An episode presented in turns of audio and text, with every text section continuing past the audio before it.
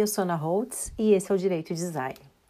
Uma das coisas que eu mais ouço quando eu digo que trabalho com legal design é para que serve esse negócio? A gente viveu tão bem sem isso até hoje no direito, isso é uma moda, uma tendência, ah, já passa, né? Por que, que de repente isso se tornou necessário? Bom, você deve ter ouvido falar que hoje a gente vive numa economia de experiência. Não basta mais você ter um produto, é preciso você entregar uma experiência para o consumidor.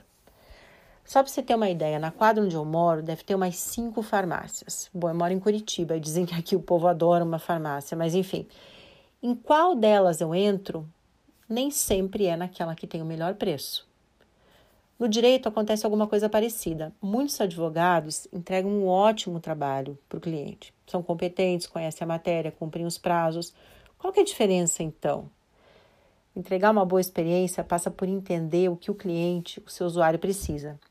E isso já deixou de ser frescura faz tempo, na verdade, é um diferencial competitivo. Uma questão de sobrevivência no mercado que tem mais de um milhão de advogados.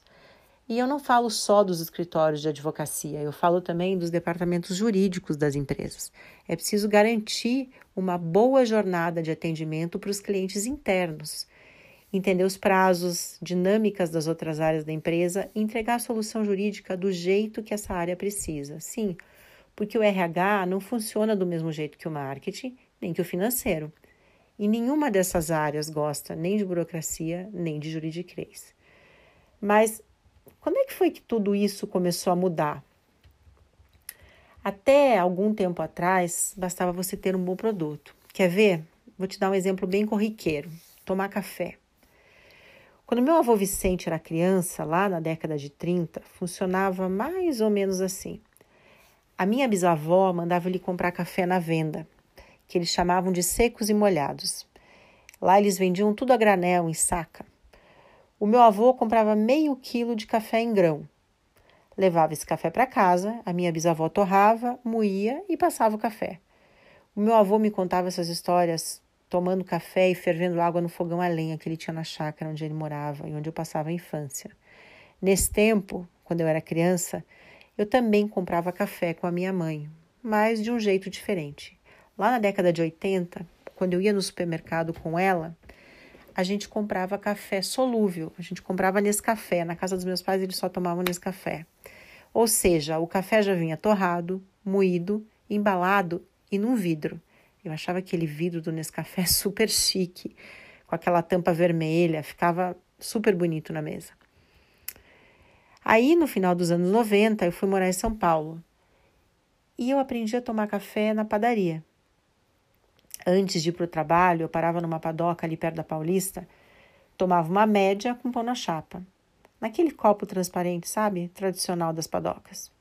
Até hoje eu adoro o cheiro e o movimento de uma padaria paulista de manhã cedo. O humor dos chapeiros é uma coisa única e você fica ali pescando os assuntos do dia e da noite anterior, sentado no balcão. É tudo muito rápido, mas é único. Bom, aquele café que eu tomava na padaria, alguém tinha torrado, moído, coado, colocado naquele copo de vidro e me servia no balcão, junto com o pão na chapa e todo o movimento da padaria. Claro que eu não ia lá só para tomar café, eu ia por causa do pacote completo. E por que, que eu escolhia aquela padaria e não uma outra na região da Avenida Paulista? Tem tantas lá. Bom, eu gostava daquela experiência. Hoje eu gosto ainda mais de café. Só que hoje meu café ele é coado, sem leite, sem açúcar e numa xícara bem grande. Hoje também eu sei a diferença entre um grão e o outro, e eu escolho a cafeteria pelo grão que eles vendem lá. Já a minha filha adolescente, ela gosta do Starbucks. Ela gosta de escolher o tamanho do copo, ver o nome dela no copo, ouvir alguém chamar o nome dela em voz alta. Ela gosta das mesas, do Wi-Fi, dos cookies de chocolate. Ela gosta de fazer selfie com o copo, como muitas adolescentes. E ela não gosta de café, isso mesmo. Ela entra no Starbucks e pede suco ou chá porque a cafeteria mais famosa do mundo não vende café, ela vende experiência. É claro que quem gosta do grão vai atrás de qualidade. E quando eu posso escolher aonde eu vou tomar meu café, eu vou atrás do grão, do café e da experiência também. Esse exemplo é um exemplo clássico da experiência do usuário e de como ela se transformou ao longo do tempo, desde o tempo do meu avô até o tempo da minha filha. Ou seja, hoje não adianta mais você entregar só um produto, é preciso pensar em como o cliente se relaciona com esse produto que você entrega. Esse é o conceito de interação no design. No direito, os clientes interagem com o atendimento que nós prestamos. Pode ser um atendimento presencial, ou à distância, ou virtual, que pode ser mediado pela secretária, ou pelo estagiário, ou pelo WhatsApp. As pessoas também interagem com as informações jurídicas que os operadores do direito produzem, os documentos, como contratos e pareceres, e com as petições que tramitam no judiciário. Também, quando alguém cria um manual ou uma plataforma de compliance, existe uma outra ferramenta de interação. O manual e a plataforma são interfaces de comunicação. Quando o juiz lê uma petição, ele se comunica com o advogado e a parte por meio de uma interface. Repare que tudo isso gera uma experiência. Participar de uma audiência é uma experiência, ser atendido por um advogado gera uma experiência. Ler, interpretar e assinar um contrato gera uma experiência.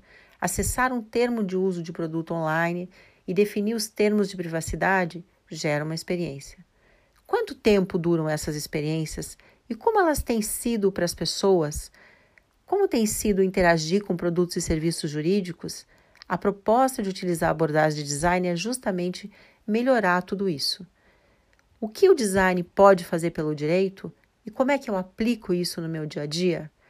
Bom, se você advoga em um escritório, você pode melhorar o atendimento do cliente, mapeando a jornada do atendimento, entendendo os pontos de contato. Você pode ainda produzir documentos jurídicos mais claros e adequados ao mercado que você atende, sim, porque as necessidades variam conforme cada cliente. O cliente de agronegócios, por exemplo, tem umas necessidades diferentes do cliente de biotecnologia e de um cliente de uma startup também, por exemplo. Se você atua em jurídico de empresa, você pode usar o legal design para entender as diferentes necessidades, prazos e processos de cada área. Pareceres internos, por exemplo, precisam ser customizados conforme as diferentes necessidades, na elaboração e na linguagem.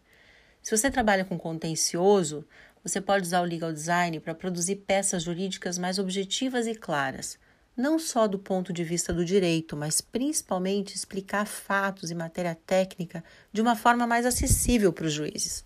Afinal de contas, o juiz estudou direito. Ele não estudou tecnologia, engenharia, medicina. E se você precisa estudar, é, explicar uma matéria técnica, precisa fazer isso de uma forma clara. Além disso, não tem cabimento uma petição de 20 páginas no juizado especial civil.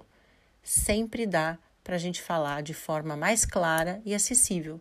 Você deve ter tido um bom professor na escola que explicava as coisas mais complicadas de um jeito que você entendia. É, dá um pouco de trabalho, mas produzir material caprichado sempre dá mais trabalho e sempre é possível.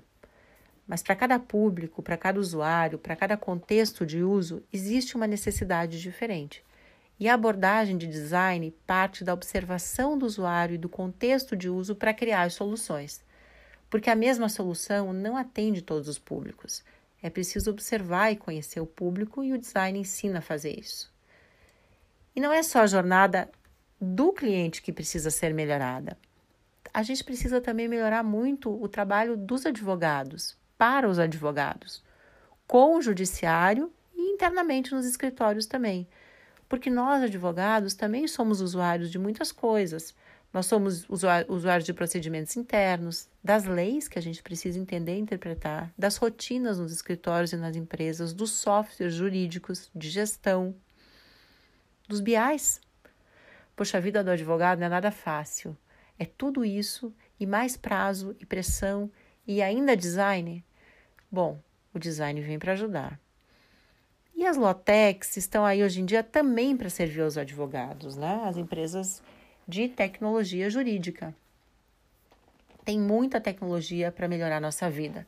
Porque não dá mais para viver sem tecnologia se a gente pode se beneficiar dela, né? Então, por que não? Muita gente me pergunta se legal design é tecnologia. Ah, então eu vou fazer um aplicativo no meu escritório, o cliente entra pelo aplicativo, daí a tecnologia vai melhorar tudo, vai resolver tudo.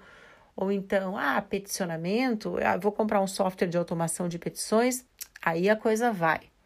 Bom, a coisa pode melhorar muito. A tecnologia pode resolver várias questões, mas sozinha ela não vai atender às necessidades de nenhum usuário. Porque até para escolher a tecnologia, você precisa antes conhecer qual é o teu problema, qual é a tua necessidade. Afinal de contas, quem nunca comprou a tecnologia errada e gastou dinheiro com isso? Não, design não é tecnologia. Não no conceito contemporâneo. No conceito original, sim, porque o termo tecnologia vem do grego tekne, que significa técnica, arte, ofício, que junto com logos, também do grego, quer dizer conjunto de saberes. Eu não estou aqui querendo ostentar conhecimento, nem levar as coisas para um lado acadêmico, só mandei esse conceito por respeito à origem das coisas. Eu, eu gosto de voltar lá no Big Bang às vezes, porque os conceitos se perdem no tempo e a gente precisa entender de onde as coisas vêm. Mas não, design não se confunde com tecnologias. São coisas diferentes que andam juntas com bastante frequência. Design é bem analógico também. Design é inovação, que pode sim se beneficiar também da tecnologia. Quer ver? Para melhorar a jornada de atendimento de um cliente, nem sempre eu preciso usar tecnologia. Para melhorar o atendimento, o entendimento de um contrato ou de uma peça judicial, também eu não preciso. Mas eu preciso entender esse usuário e o contexto em que ele vai usar essa solução que eu estou integrando. Ah, isso sim é design. Bom, para encerrar essa questão da tecnologia, eu também quero dizer uma coisa que muita gente às vezes pensa, né? Não existe inteligência artificial milagrosa. Ah, e os robôs não, eles não vão acabar com o trabalho dos advogados. Ah, vão sim acabar com o trabalho dos advogados que agem como robôs. O pessoal do Ctrl-C, do Ctrl-V. Mas isso não é só no direito, isso é em todas as áreas. Na verdade, todo profissional robotizado vai ser substituído. E aí a gente vai ter o privilégio de agir como humanos, para pensar, observar, criticar, criar soluções e interagir de gente para gente, porque nunca foi tão necessário ser humano. Espero que eu tenha esclarecido algumas dúvidas e tenha ficado claro de como você pode aplicar o legal design na prática no teu dia a dia como advogado, advogada, profissional do direito. Se não ficou muito claro, me mande as tuas dúvidas. Mande também sugestões, histórias. Tem muita gente que faz design, legal design, que me ouve, que está fazendo isso faz tempo, e tem gente que está começando. Você pode falar comigo pelo site anaholtz.com.br, pelo LinkedIn ou pelo Instagram também. A minha conta é Ula Holtz, U-L-A Holtz. Sim, Ula é meu apelido de adolescência. É, o Ana já estava ocupado quando eu fiz a conta no Insta, então ficou Ula. E lembre que para fazer design é muito importante estudar design, mas também é muito importante praticar. Então estude, pratique, divirta-se e conte comigo.